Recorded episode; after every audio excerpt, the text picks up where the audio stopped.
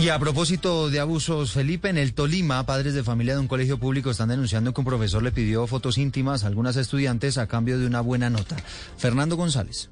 Más de 40 alumnos de esta institución educativa han sido objeto de insinuaciones y solicitudes del docente. Así lo aseguró a Blue Radio una madre de familia. Por el acoso, él tenía hacia, hacia las niñas. Nosotros tenemos los pantallazos, las capturas y las evidencias de lo que él ha venido cometiendo desde el año pasado con las alumnas de la Sagrada Familia. Al parecer, el docente deja trabajos muy complicados para que los jovencitos tengan que recurrir a él en busca de apoyo académico, pero encuentran otras insinuaciones. Plazo para poder entregar los trabajos. Es ahí donde él aprovecha esos momentos para, para pedirles a las niñas fotos, videos, las invita a salidas, les dice que bajen hasta la casa de él, que está tomando. El secretario de Educación de Ibagué, Juan Manuel Rodríguez, está al frente de la situación. Eh, procederemos a llevar a cabo el traslado del docente, del, de, de, del docente que presuntamente ha venido realizando estas conductas que van en contravía los estudiantes de la institución educativa. Este docente, al parecer, ya habría sido expulsado de otro colegio femenino en Ibagué